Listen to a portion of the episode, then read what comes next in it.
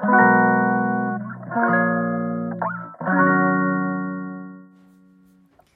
ばんは、ミネチャンネル第27回目の配信です。このチャンネルは、ちゃんみねことフードアーティストの小山みね子が料理やエンタメ、日々の気づきを気ままにトークします。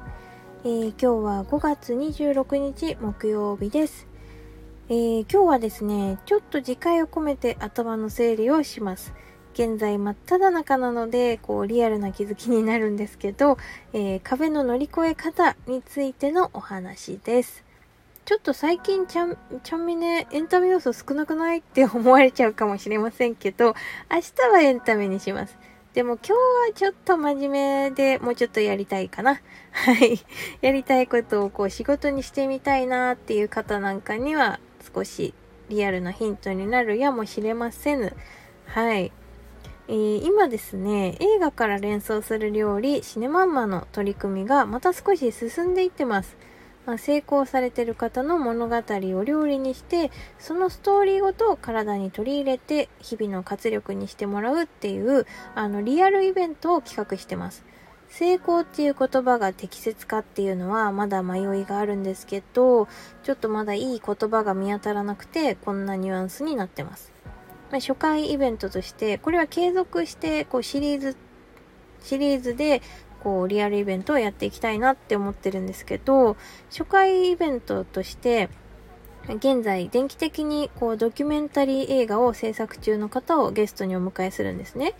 まあ、ひょっとしたらこれがね、あの、うまくいかなくて流れてしまうっていう恐れも、あの、なきにしもあらずなので、ちょっとどうなったかっていうのは、まだお控えしておこうかなと思うんですが、あの、もう日程とか費用は決まってるんですけど、申し込みサイトっていうのを作るにあたり、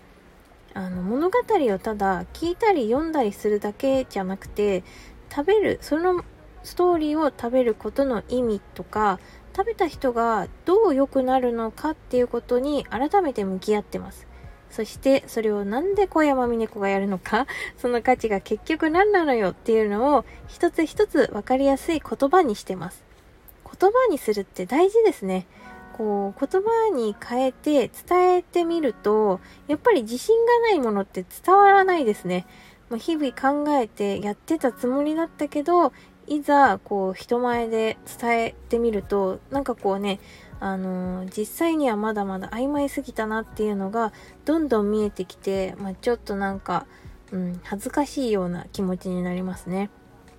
まあ、趣味程度でいいんだったら、それをそこまで追求する必要はないけど、もっとレベルアップして、こう、ちゃんとやりたいことで食べていきたいなってなったら、やっぱり軸が定まってないと、何をやっても結果はついてこないですね。自分がこうやっていて楽しいこと、作りたい世界も大事だけど、それをよりいい形でお客様に届けるっていうのは、こう改めて軸がしっかりしてないと、こうね、何をやっても結果って伸びないよねっていうのが、あの、如実に現れてますね。うん。取り組みや、こう、お仕事っていうものが自分そのものっていうわけではないですけど、やっぱりこうね、あの、我が子、自分が作り出してる企画やアイデアなので、やっぱり自分の一部には変わりありませんね。うん。まあ、だから、あのー、同時並行的に自分軸を定める、自立するみたいなことが、こう仕事でも、こう自分自身でもこうね、2022年のチャンミネのテーマなんですね。うん。これまで、こう、お客様がいてくださって、それなりにこう、対価をいただいて、ぼちぼちやってこれましたけど、なんとなく雰囲気で、雰囲気でっていうつもりではなかったんだけど、今思うと、雰囲気でやってみるっていうフェーズが終わってですね、これから先は軸を定めて自立していくみたいな、こう次のフェーズに突入したんだなっていう体感があります。うん。今までとはちょっと違うなというね。うん。ちゃんと未来もこう続けていける仕事として定めたいなら次々にこういう壁を乗り越えていかないとなーって感じてます。うん。まあ、常に壁ってありますよね。みんなもあると思うんですけど、まあ、厚みも高さもそれぞれに違ってさ、あの、意外にもぴょーんって乗り越えてしまえるものもありますよね。お、意外といけたな、みたいな。まあ、だけどその反対に大げさだけど、まあ、命がけの気分で臨む時もありますよね。器用に余裕しゃくしゃくだぜってタイプではない分、その都度、もう鼻息荒めに頑張るみたいな感じですよね。うん、四方八方壁だらけみたいなこともありますが、まあ、それが自営業なのかなみたいなのも思いますしね。まあ、両親も自営業なんですけど、やっぱりこう背中を見ていると、超えてきたんだな、この人たちって思います 今でこそ割とのんびりしてるけど、やっぱすごいなって思いますよね。フリーランスになって4年くらいかな、うん、少し、まあ、経ちましたけど、これまでも常に何かを乗り越えて成長して突破するっていうのを繰り返してきたなって思います。出会ってきたフリーランスの先輩たちとか友人たちを見渡してもやっぱりそうですよね。こう辞めてしまう人も結構たくさんいるんですよね。あの、夢を、こう、夢の延長っていうのかな。あの、やりたかったことをこうやっていくっていう過程で、やっぱりこう辞めちゃう人って結構たくさんいて、あの、でも、こう生き残って続けてる人たちっていうのは、やっぱりなんか情熱、軸みたいなものなのかな。そういうのがあって、退路を立ってるというか、だってこれで生きてるし、みたいな あの、これやらないと生きていけないし、ぐらいの、その、クールさがある方が多い気がしますね。当たり前のようにやっているというか。みんなそれぞれの壁だったり、まあ、苦労や楽しさがあって、その人にしか分かり得ないものだったりするから、まあ、そんなに言葉でこう直接的に表現し合うことは少ないけど、日々の言葉とか、あの、ポロッと出る言葉とか態度とか、そういったものから学ばせてもらうことが多いですね。まあ、なんでそんなに頑張るんだろう？それって一体誰のため？何のため？ってね、あの、日々自問することもあるというか、まあ、するんですけど、まあ、今思うと、これまでは自己顕示欲のためだったんだなってうん、悲しいことにね 思うんです。で、なんかこう自分の作りたいものを作りたいように作って、まあ、何者かになりたくてやってたんだなって思います。うん。まあ、でもそれが夢とかっていうものなのかなっていう気はしますよね。そう、夢ってそもそも、あの、何々になりたいとか、何々をやってみたいっていう、夢にときめけ、明日にきらめけみたいなものって、本来こう誰かのためにっていう目線からあまり湧いてこないものですよね。もし誰かのためにっていうものから湧いたものだと、志とか目標とか、もう少し違うニュアンスなのかなって思います。自分の好きなものの延長こそが夢ですもんね。まあ、そういう意味では、こうすでに夢は叶っ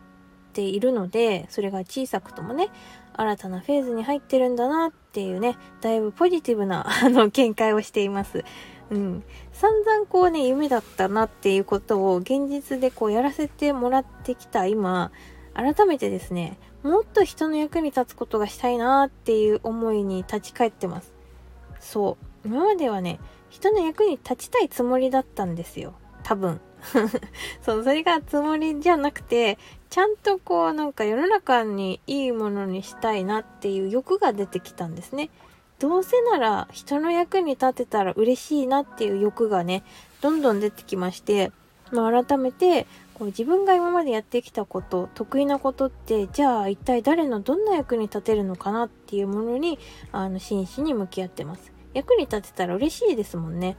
うん。で、今の壁はですね、あの、そんなわけで、あの、これをちゃんとわかりやすく、あの、何ができるのか、何が価値なのかっていうのを、人から見ても、自分から見ても、こう、軸がわかるように言葉にして定めるっていうことと、まあ、そしてやっぱり日々の仕事、まあ、爽やかに日々の仕事がしたいなっていうこと、で、その他にも機会をもらっている他の企画をやり遂げることっていうことでね、結構パツパツではあります。うん。で、時にはですね、あの、これは抱え込みすぎてやばいな、鬱になったらやばいな、みたいな、ひょっとしたら死んじゃうんじゃないか、みたいな、大げさのようだけど、まあ、危機感を感じることもあります、正直ね。まあ、これからもそうだし、あの、これまでもそうだったんですけど、まあ、フリーランスを、や起業されている方々は、まあ、言わなくても結構そういうフェーズがあるんじゃないかなと思います。もしかしたら、うん、違うね。あの、フリーランスとかそういうジャンルは関係ないですね。こうやりたいことを、うん、やってるっていう人はきっとそういうフェーズがあるんじゃないかなと思います。まあでもね、じゃあ無理することないよって諦められるなら、ある意味幸せかもしれませんね。こうわざわざ自分で茨の道を切り開く必要なんてないですよ、本当は。まあ、きつかったらこうね、あの、離れた方が健康的だし、甘えたっていいです。でも、それ以上に、やりたいんだからしょうがないよねっていうね、誰かに聞いてもヒントはあるけど、こう、答えは自分で結局ね、作らないといけないので、まあ、自力でどうにか乗り越えないと、その先にはいけないことばかりです。最近はこうやりたいことで生きていくフリーランス副業起業みたいなものがあのとてもいいもののようにあの思思われてるというかあの見せてね言われてますけど全然実際楽ではないです。それはまあうんそうですねまあサラリーマンの方とかそういった方があの楽っていうわけではないですけどやっぱこうね新たに作り出していくっていうのはまあそんなにね楽勝っていうわけじゃないです。で私はよく成長痛っていう表現をするんですけど、まあ、楽ではないけどその後の景色を見てみたいっていう欲望や執着の方がまあ大きいから続けてしまうんですよね。ド M かってよく言われるんですけど、まあしょうがないよね。こういう性分だからね。素直にただ乗り越えていくしかないっていうね。大好きな星野源も言っています。楽しい楽しいものづくり地獄って。ね。まあインフルエンサー的な人たちの発信とかを見ていると、やりたいことをやっていて、ハッピーみたいなものが多いように思われがちだけどあの実はみんなあの同時にたくさん乗り越えてるなって思いますね。うん。まあ、運もあるのかもしれないけど多分みんなその方なりに向き合って乗り越えてそして突破してるんだなっていうのを思うと活躍してる人ってね想像の何千倍もすごいんだなっていうことをわかるあの思いますね。発信してみたり、何かしら自分でこうアクションを起こしてみると、それがね、うん、すごくわかります。まあ、もしも、まあ、そこまでする必要ないじゃん。やめてもいいじゃんっていう甘い言葉に、あの、揺れていったら、レベルは上がんないで、まあ、趣味でやるっていうくらいになっちゃうのかなって思いますね。やりたいならやるしかない。この繰り返しですよ、本当に。壁の乗り越え方はね、やりたいことはただやる。それだけしかないんですって。本当にでもこれにつきますよね。でも、まあ、そんな時にはこう仲間たちやお客さんとかね先輩たちがいてくれます、まあ、甘い言葉も厳しい言葉も無言のコミュニケーションもきつい時に存在してくれるっていうのは随分と力になりますよね、まあ、壁はそんな風に誰かの存在を感じることで乗り越える力を蓄えることができるはずですまあ彼らはもうね、あの、すでに様々な壁を乗り越えてきているし、まあ、先を言っているので言葉に説得力があるんですよね。うん。まあすごいし、尊敬しつつ悔しいですね。